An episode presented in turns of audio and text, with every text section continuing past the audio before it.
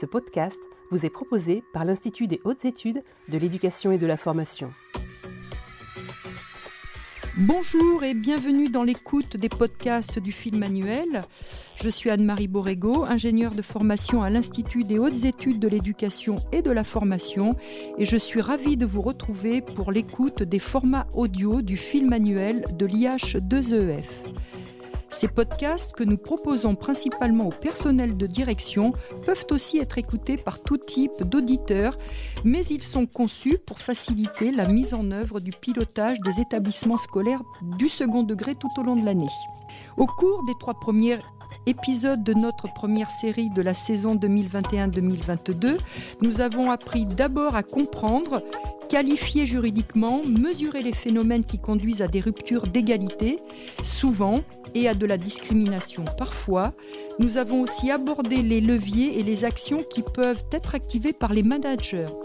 Ils vont de la communication à la formation pour que chacun soit conscient de ses propres modes de pensée et active des autocontrôles à des actions plus concrètes et des leviers plus volontaristes, voire parfois coercitifs.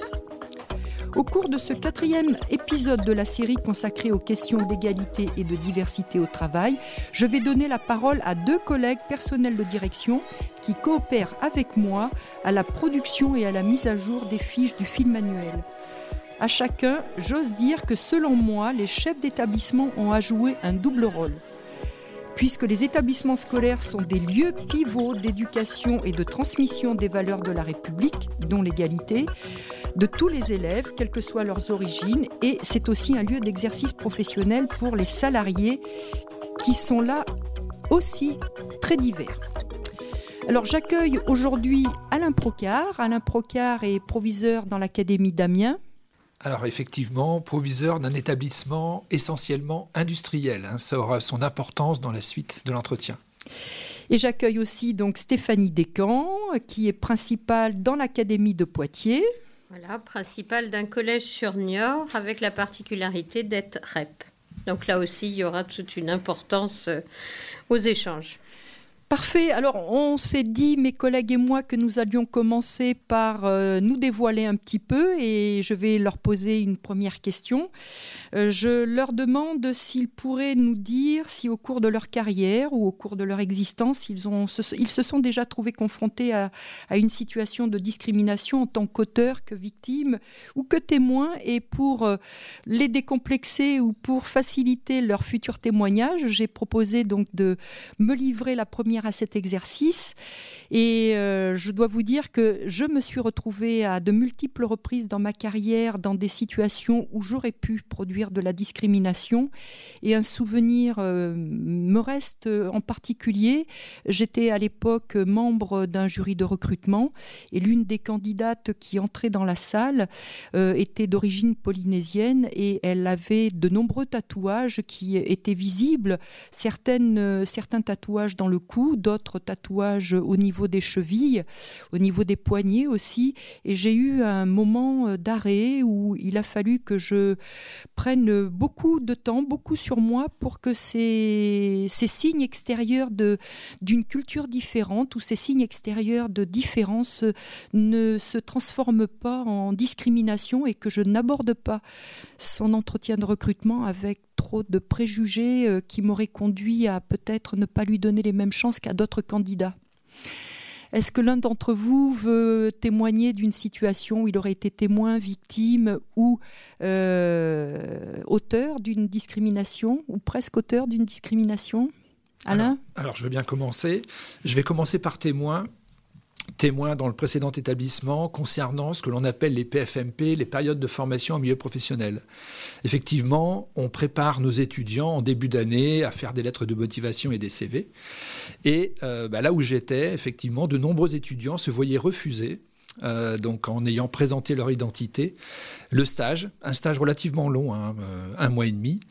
Et il se trouve que moi, quelques jours après, en passant un coup de fil et en présentant les mêmes candidats, bah, figurez-vous que ces mêmes candidats ont été acceptés. Voilà, comme quoi le, le coup de fil d'un proviseur peut changer l'évaluation d'une candidature à une période de formation au milieu professionnel. Après, oui, en tant que témoin, notamment lors des entretiens d'orientation. Je peux te demander, Alain, si à ce moment-là, les jeunes que tu euh, voulais présenter aux entreprises avaient des noms à consonance euh, étrangère. Ah oui, bah oui, ils avaient effectivement préparé. C'est ce que tu voulais dire. Voilà, ils ont préparé effectivement un CV dans lequel il, il y avait bah, une identification à travers effectivement le nom, l'adresse, la ville, la photo, euh, voilà. Tout était euh, clairement présenté. Euh, témoin aussi lors notamment des entretiens, et puis quelquefois aussi, Anne-Marie, tu demandais auteur.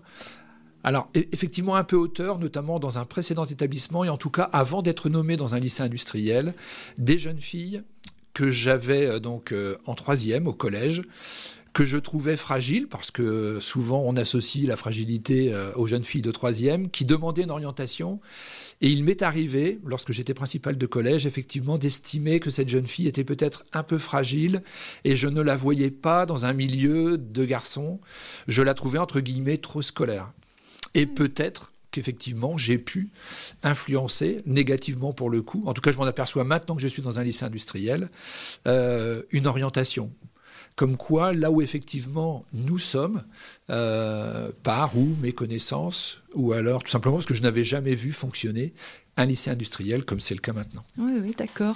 Stéphanie, pour ce qui te concerne, est-ce que tu peux nous raconter, euh, nous faire part d'un témoignage?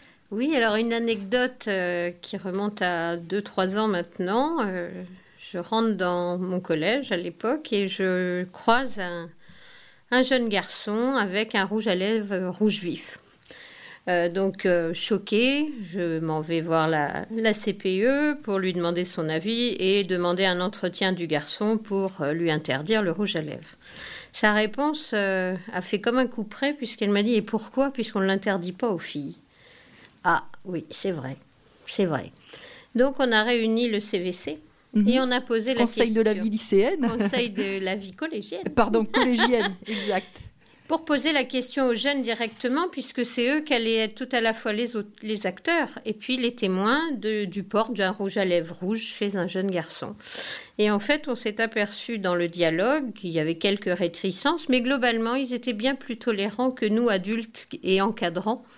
Et ça a peut-être changé toute ma vision mmh. du garçon et de la fille en tant que collégien, parce qu'ils sont petits, donc euh, évidemment, on veut les protéger des moqueries, mais est-ce que c'est protéger des moqueries que se mettre euh, soi-même des barrières? Je ne le pense pas.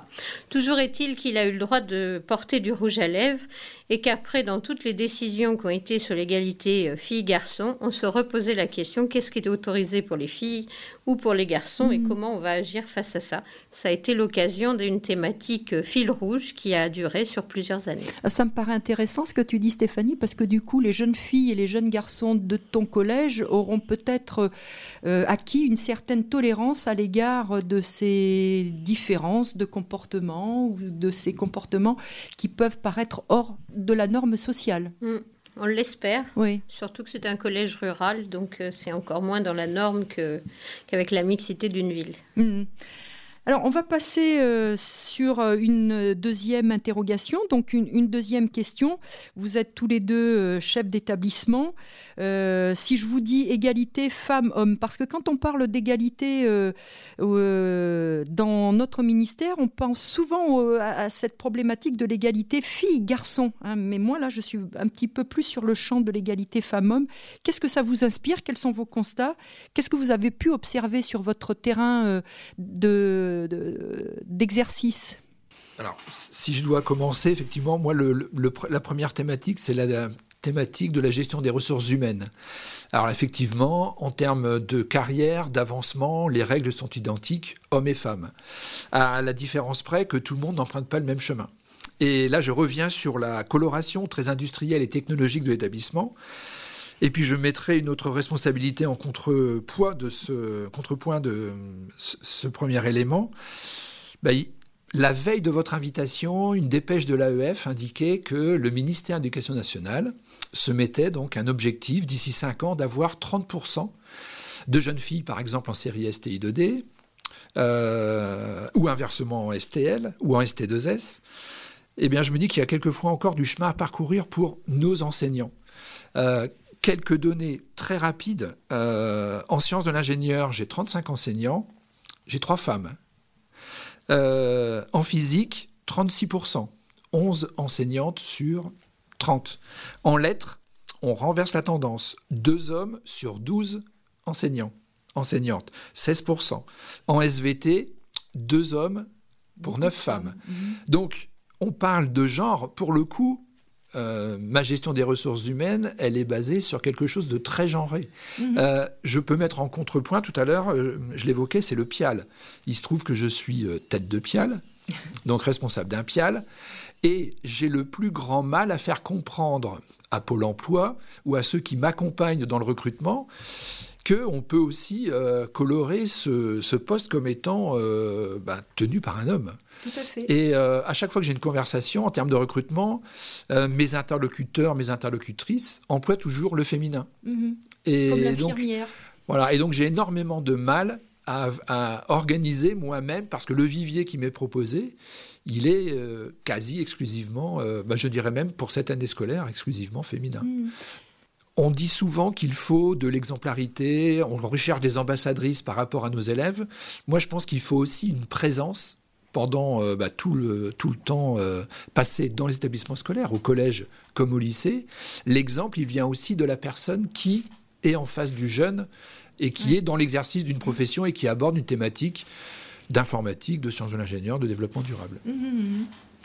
Stéphanie, pour ce qui te concerne au collège, peut-être euh, des enseignants globalement plutôt femmes, peut-être? Oui, oui, tout à fait. Euh, donc 85% de femmes, euh, toutes matières confondues. On retrouve seulement des enseignants hommes dans les matières scientifiques et je pense que c'est pas un hasard. Hein. ça rejoint en fait la moyenne nationale.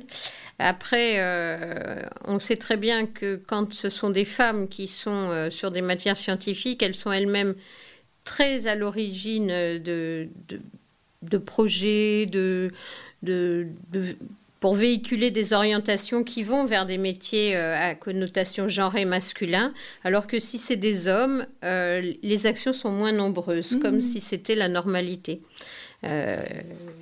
Une récente étude euh, qui nous a été présentée au collège disait que si on avait des copies euh, qui étaient anonymées, les résultats en maths des jeunes filles étaient meilleurs. Donc il y a aussi dans le subconscient des enseignants le fait de dire que en sciences et en mathématiques, les garçons, les jeunes garçons performent mieux. Donc on est aussi, nous, euh, acteurs et auteurs de cette différence qui perdure, même si en termes de statut dans l'éducation nationale, on peut dire qu'on est exemplaire puisque euh, les carrières euh, se montent de la même manière à tous les postes. ceci étant dit, lorsque la, direction de l'évaluation de la prospective euh, émet son rapport, son bilan social, hein, on, voit quand même assez nettement que les femmes qui constituent euh, la grande la grande partie des personnels de l'éducation nationale, les femmes, n'ont pas, et euh, tout à l'heure Alain le disait, n'ont pas tout à fait les mêmes progressions de carrière. Hein. Euh, je ne sais pas ce qu'il en est dans vos établissements, mais lorsque moi j'étais euh, en établissement scolaire, les temps partiels étaient plus souvent occupés par des femmes, les hommes occupaient moins souvent les temps partiels. Lorsque j'avais des agrégés, eh bien, ils étaient plus souvent de sexe masculin que de sexe féminin. J'avais d'ailleurs parfois des difficultés à confier certaines responsabilités aux professeurs femmes, hein, euh, parce que bon, elles ont besoin de libérer du temps pour s'occuper d'autres questions que des questions professionnelles, et c'était parfois un petit peu compliqué. Hein. Beaucoup de femmes qui demandaient le mercredi matin, et donc ça générait après pas mal de difficultés pour construire les emplois du temps. Enfin bon, on a encore, oui, des progrès à faire en matière de répartition euh, des rôles sociaux pour que euh, les femmes puissent avoir les mêmes carrières et les mêmes euh, déroulés de carrière que, les hommes. Bon, sur donc cette, cette, deuxième question, nous avons fait le tour. On, va passer à notre troisième question. Alors là, plutôt euh, euh, sur quel levier, quelles actions euh, vous pourriez mobiliser pour améliorer l'égalité auprès des filles et des garçons, mais auprès des femmes et des hommes? Vous, vous êtes chef d'établissement, donc vous êtes les premiers responsables de la partie éducative et pédagogique de vos établissements scolaires, mais vous êtes aussi manager, hein. vous êtes le premier responsable des ressources humaines de vos PLE. E. Et donc, vous avez un double rôle à jouer, euh, cette euh, éducation à l'égalité filles-garçons et en même temps peut-être euh, accompagner, susciter des vocations parmi les femmes. Alors voilà, comment, comment vous abordez ça? Est-ce que vous avez déjà mis en place des actions? Est-ce que des choses se déroulent dans vos établissements scolaires? Alors, je reviendrai sur un élément, Anne-Marie, que tu as indiqué. Alors, effectivement, on joue le rôle de manager, de chef d'établissement. Quand même euh, un élément près, c'est que nous ne choisissons personne. C'est-à-dire que si je regarde mon établissement, les personnels avec qui je travaille, ceux que j'ai choisis, ils se limitent au PIAL, au Greta. Pour le reste, effectivement, je compose avec euh, donc des ressources humaines qui sont déjà présentes. Alors, ben, les leviers d'action, eh ben, c'est fait euh, à la fois d'opportunités et puis de prise en main euh, d'outils et de leviers dont nous disposons. Euh, je vais donner deux exemples, euh, puis d'actions aussi à réaliser. Alors je vais commencer justement par l'action. Une chose que je n'ai jamais faite, mais je dirais que l'invitation à cette émission va m'en donner l'occasion, c'est qu'à un moment, tu parlais de bilan social, et là pour le coup, je m'aperçois qu'on ne pose pas assez les choses. alors oui, on accueille les personnels à la rentrée, mais je trouve qu'on devrait passer un peu plus de temps à mettre des données derrière des remarques que nous nous faisons et que nous avons faites aujourd'hui sur le déséquilibre homme-femme. Euh, ça, pour le coup, informer sur, tout à l'heure je disais 3 sur 36, etc., mais la même chose pourrait être faite en ce qui concerne les élèves, donc la communication. Après ces faits d'opportunité, l'établissement dans lequel j'arrive, j'ai le référent académique de l'association Elle Bouge qui travaille en relation étroite avec euh, une autre association Femmes Ingénieurs. Et pour le coup, là, euh, ben oui, il faut s'emparer donc de cette opportunité. Donc là, il faut une curiosité. Euh, puis il faut être mobilisé autour de cette thématique. Et là, pour le coup, ben, ça y est, le, le lycée est devenu un partenaire des grands projets. Les projets sont souvent mobilisateurs auprès des élèves. Je vais prendre par exemple le challenge, le concours Innovatech, donc, qui, donc intéressant puisqu'il réunit une lycéenne, une étudiante et une femme ingénieure qui est déjà dans le milieu professionnel. Et donc il y a un travail à faire sur la création d'un produit. Donc il faut réaliser une espèce de teasing, pardon pour l'anglicisme. Donc là c'est de l'opportunité. Puis après on a des leviers d'action. Et le dernier, les deux derniers leviers d'action euh, que par exemple j'ai mobilisés, c'est la fête de la science. Mhm. C'est-à-dire que euh, toute la semaine dernière, du lundi au vendredi, le lycée a envoyé ses élèves et ses enseignants dans les écoles primaires et les collèges faire des interventions. Et là, pour le coup, on a tenu à ce qu'il y ait une vraie mixité dans les interventions. Et on a ensuite accueilli, samedi matin, euh, donc ces jeunes gens, des élèves de primaire et de collège dans le lycée, où là aussi, les élèves et étudiants euh, respectaient cette mixité, qui n'a pas d'ailleurs toujours été facile euh, à réaliser. Et puis, il y a un autre élément, c'est les cordées de la réussite. Euh, puisque le lycée dispose d'une prépa sciences de l'ingénieur. Et là, ben, c'est récent, hein, puisque le projet a été validé il y a une semaine.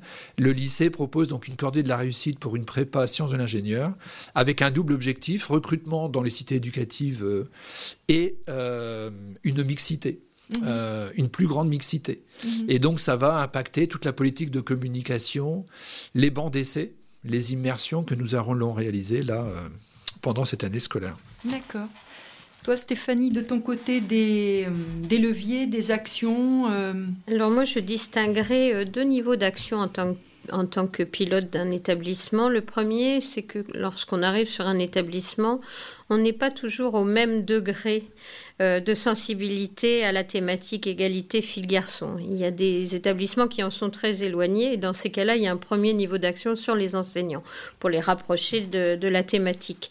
Euh, il y a quelques années de ça, euh, dans un lycée où j'étais proviseur adjointe, il y, avait cette envie de sensibiliser les enseignants. À l'époque, euh, on avait fait venir une, association qui s'appelait En avant les filles. Et quand à la première question, elle disait aux enseignants est-ce que euh, euh, la discrimination est plutôt culturelle ou physiologique, s'engageait un grand débat qui n'avait jamais eu lieu jusque-là dans l'établissement. Mmh. Et puis elle laissait parler les gens, donner leur argumentaire, et puis elle concluait en disant bon, d'accord, euh, physiologique ou bien euh, ou bien euh, culturel, eh bien c'est simple. Quand un garçon est né et qui crie très fort, on dit oh le beau garçon, c'est un beau braillard, il y arrivera dans la vie, il sait ce qu'il veut. Et quand c'est une petite fille, on se penche sur le berceau en disant Oh, la petite chérie, qu'est-ce qu'elle a? Elle a, mal. quelque part, elle va pas bien. Et c'était là le premier euh, vecteur de discrimination qu'on connaît tous.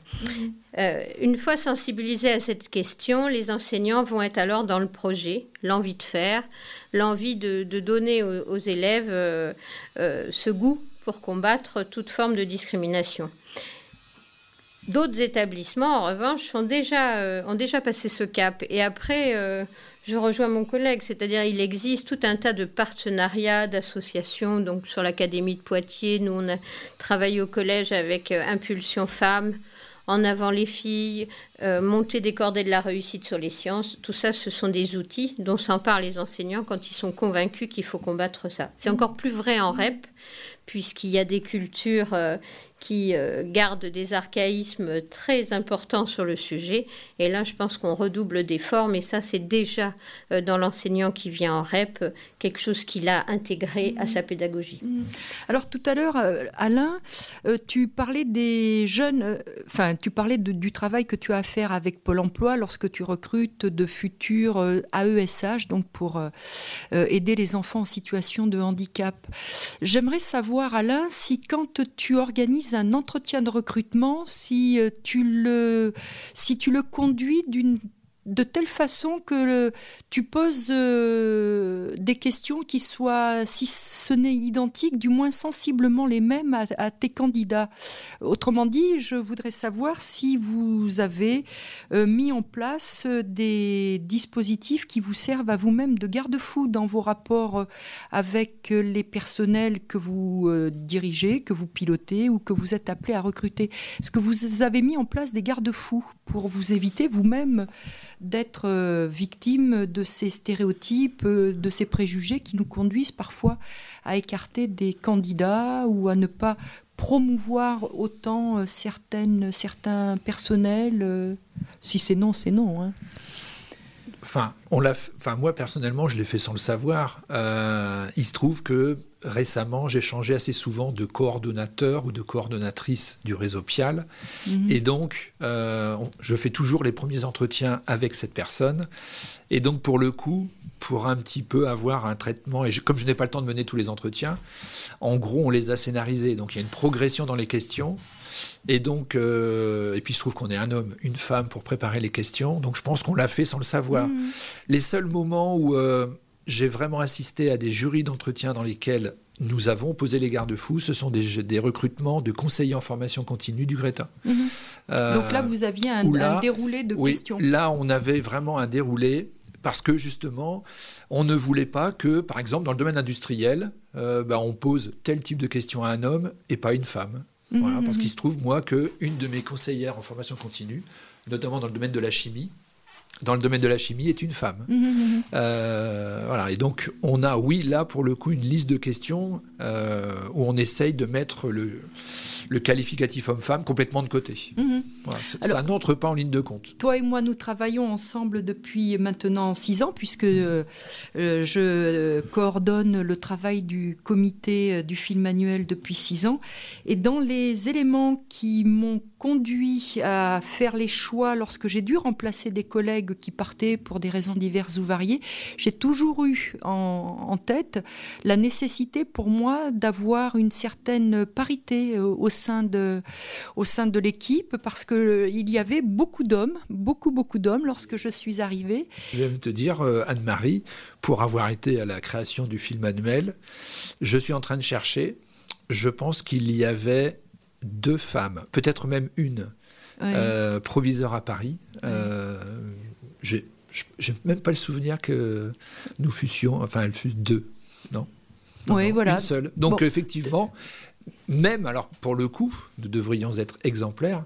On le devient, mais c'est relativement récent. Hein. Tu évoquais 6-7 ans, c'est récent. Oui, oui, oui, oui. Enfin, moi, je voudrais dire à, à nos auditeurs que c'est. J'ai toujours cette. Euh, cette problématique-là en tête, les femmes constituent aujourd'hui à peu près 60% du corps des personnels de direction et c'est vrai qu'on les voit moins dans certaines fonctions, on les voit moins souvent euh, dans les postes euh, importants, euh, dans les lycées, dans les lycées industriels. Bon, voilà. Et donc, dans, cette, dans ce groupe que j'ai la chance et le bonheur de coordonner, avec lequel je travaille maintenant depuis six ans, j'ai toujours eu comme ça le souci de féminiser, enfin d'avoir au moins une, certaine parité, voilà, parce que ça me paraît indispensable. Ça ne veut pas dire que je privilégie les candidatures femmes, mais à compétences égales, eh bien, je n'exclus pas de choisir plutôt une femme euh, plutôt qu'un homme. Voilà. Alors, notre entretien euh, ne touche pas encore tout à fait à sa fin, mais euh, nous nous en approchons. Je vais vous poser une, une dernière question qui fait un petit peu écho à, la précédente. Vous l'avez compris, nos auditeurs l'ont compris aussi. Nous relions très directement la question de l'égalité filles-garçons à la problématique de l'égalité femmes-hommes, puisque les filles finalement, elles euh, développeront euh, les compétences qu'on leur permettra de développer au vu de la socialisation de l'éducation euh, à laquelle elles auront été soumises. Les garçons, idem, ils développeront les compétences, les comportements qu'ils auront pu développer au regard de la socialisation et de l'éducation à laquelle ils auront été confrontés. Et bien entendu, ça impacte les comportements qu'ils ont lorsqu'ils sont devenus femmes ou hommes.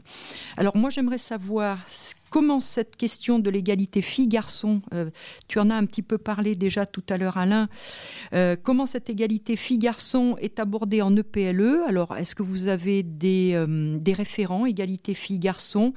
Comment travaillez-vous ces questions-là avec euh, vos élèves dans le cadre du CESC e euh, Vous en avez euh, déjà parlé tout à l'heure, mais est-ce que vous pourriez imaginer organiser une jupe, une journée de la jupe, comme ça a été un petit peu à la mode dans certains lycées dans les années passées? Et puis, quelles sont les actions concrètes qui sont mises en place, peut-être au niveau de votre département ou de votre académie ou, ou d'autres institutions ben, dans un premier temps, euh, pas forcément une action, mais laisser faire les élèves. Euh, tu évoquais le CESC, e moi je laisse faire le CVL. Il se trouve que depuis deux ans, je suis face à un CVL dynamique, qui d'ailleurs de temps en temps me, me gratouille, me chatouille, qui joue son rôle de contre-pouvoir, euh, mais qui a aussi des initiatives intéressantes. Euh, il se trouve que lorsque Monsieur le recteur est venu dans l'établissement donc il y a quelques mois, euh, le CVL a voulu à tout prix euh, avoir un petit entretien pour faire état des projets, des actions mises en œuvre. Eh bien, moi, je me suis retrouvé face à quasi uniquement des jeunes filles mhm. qui ont accepté de prendre la parole dans cette instance. Et du coup, ça a provoqué euh, un démarrage euh, ou une prise de conscience, je ne sais pas. Et maintenant, depuis deux ans, j'ai un CVL qui est majoritairement féminin dans un lycée, comme je vous le disais tout à l'heure, qui est majoritairement masculin. Mhm.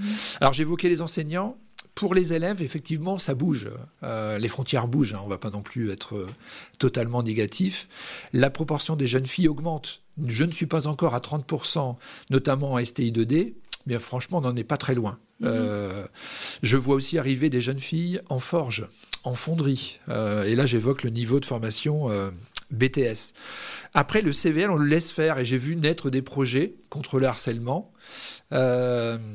j'ai vu le CVL contacter des enseignants de STI2D pour, euh, avec les imprimantes 3D, mettre en place des distributeurs gratuits de serviettes périodiques, mhm. de tampons dans l'établissement. Et donc, on fait ça depuis maintenant euh, un an. Mhm. Les élèves ont été, euh, voilà, ils ont une action auprès des grandes surfaces. Mhm. Et donc, ça commence à devenir une action pérenne. On a dépassé l'année d'existence.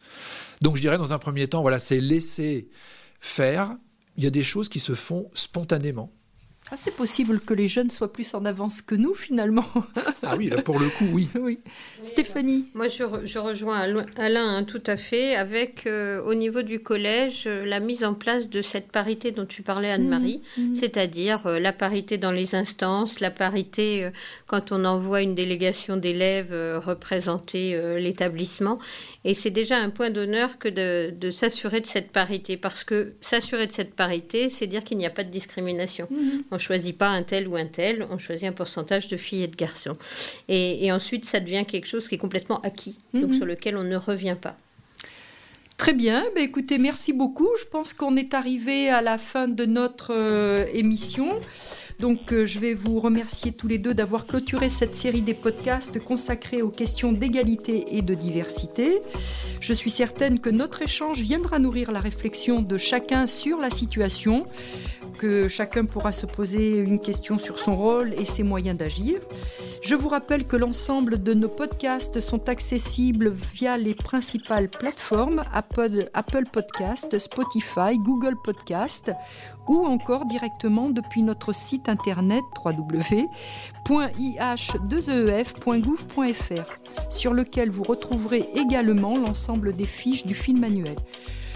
Je vous donne rendez-vous euh, pour la prochaine série qui est actuellement en préparation. Elle sera consacrée à la question de l'aménagement des espaces scolaires. Cette série sera composée exceptionnellement de six épisodes qui seront diffusés au mois de novembre et de décembre pour tenir compte du calendrier scolaire. Je vous retrouve donc pour le prochain épisode de la série consacrée aux espaces scolaires, vendredi 5 novembre, et je vous remercie de votre fidélité. Je vous dis à bientôt et portez-vous bien.